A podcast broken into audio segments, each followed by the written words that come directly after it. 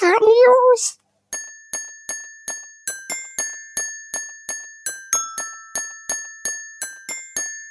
Geekart News! Hallo und herzlich willkommen zu den wöchentlichen Geekart News. Wir haben die Sternzeit 15082020. Mein Name ist Tim und wir legen los mit den Games News. Halo Infinite offiziell auf 2021 verschoben. Nein. Spaß beiseite. Das Ding wurde jetzt halt auf 2021 verschoben, weil der Shitstorm wahrscheinlich so groß war, ähm, dass sich die Entwickler gedacht haben, also 343 Industries, wir müssen was an dem Ding tun. Und das zu Recht. Und ein verschobenes Spiel kann nur besser werden als ein zu früh auf den Markt geworfenes Spiel. Andere Spiele dürfen es ja auch, sag ich mal. Ein äh, wahrscheinlich positives Beispiel wird sein Cyberpunk 2077, welches höchstwahrscheinlich den Erwartungen gerecht wird und äh, die Verschiebungen auch gerechtfertigt. Ebenfalls verschoben wurde Vampire the Masquerade Bloodlines 2. Der Titel ist zu lang, Jungs. Ähm, vorläufiger Termin ist ebenfalls grob 2021. Atomic Heart der Mix aus Bioshock und Chernobyl lebt noch und erscheint für Series X und PS5. Die Musik ist übrigens von Mick Gordon. Wer ein richtig geiles Brett von dem mal hören möchte, sollte BFG, also BFG, Division, also BFG Division aus dem Doom Soundtrack hören. Ich liebe das Ding. Oder wer in Erinnerungen schwelgen möchte, wie meinerseits äh, den Soundtrack zu Killer Instinct. Apropos Bioshock. Der nächste Teil wird nicht mehr in Rapture oder Columbia spielen.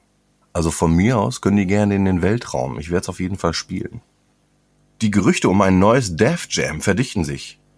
Ich würde das sehr begrüßen. Für mich waren Death Jam die besten Wrestling-Spiele.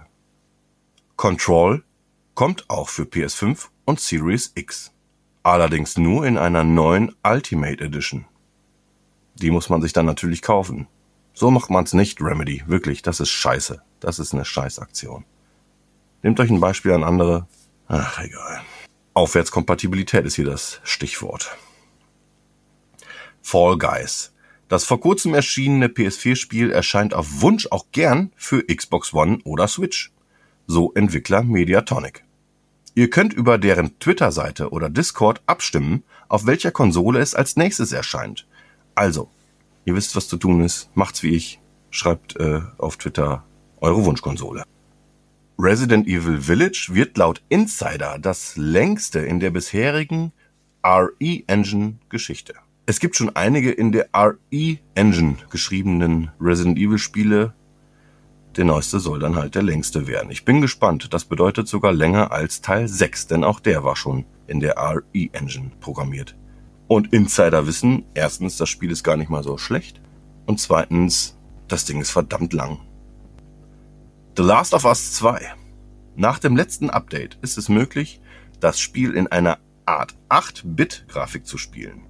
Wer wissen möchte, was ich von 16-Bit bzw. 8-Bit Spielen halte, sollte unbedingt mal den Animal Crossing Podcast hören, der ist auch heute erschienen. Dort haben wir sogar äh, einen Gast, unsere liebreizende Lena, die unsere Cover immer zeichnet und das war wirklich eine sehr lustige Runde. Hört rein. Es gibt aber auch andere Effekte wie Untot-Modus. Dann sehen die Spieler alle aus wie, ja, Zombies, ne? Wir brauchen halt mehr Zombies anscheinend. Ähm, beziehungsweise eine Filmkörnung kann eingestellt werden, so dass es noch, noch cineastischer wirkt. Und es gibt jetzt ähm, einen Survival Modus, sag ich mal, in dem es Permadeath gibt. Das heißt, ihr habt nur ein Leben, um das Ding durchzuspielen. Viel Spaß damit, ist ja genau mein Ding. Microsoft soll Interesse an Warner Bros. Interactive haben. Damit wären dann Marvel Sony exklusiv und DC Comics Xbox exklusiv. Ich bin ja immer dafür, dass jedes Spiel für jede Konsole erscheint, aber die Exclusives sind halt Dreh- und Angel- und Kaufgrund für viele Kunden. Ähm, kann das nicht befürworten, aber so ist es dann halt. Fast and Furious Crossroads ist laut GamePro trotz Vin Diesel eine Enttäuschung. Darüber sind wir bei Geekart jetzt total überrascht.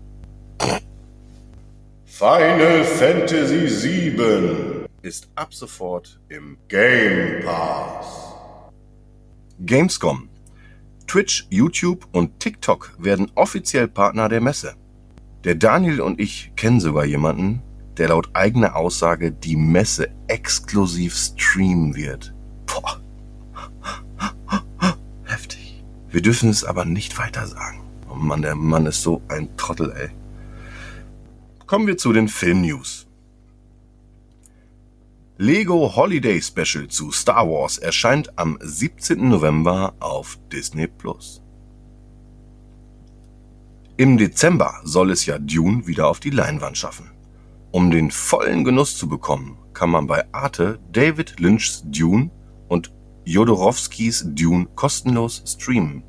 Ähm, dieser Tipp kommt von Daniel, aber das muss ich auch nochmal unterstreichen. Vor allem David Lynchs Dune sollte jeder gesehen haben. 47 Ronin, ihr wisst der Film mit Keanu Reeves, bekommt Nachfolger auf Netflix trotz damaligem Flop. Und die Filmveröffentlichung.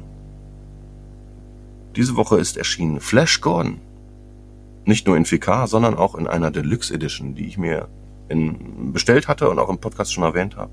Ist ein schönes Ding. Mit vier Discs, unter anderem den Film in 4K, Blu-ray, Soundtrack von Queen, äh, ein neues Behind the Scenes. Toll. Ähm, hab mich sehr drauf gefreut und werde den heute Abend gucken. Ebenfalls erschienen ist Das Traumteam. Und Bill und Teds verrückte Reise in die Zukunft. Zu den Game Releases.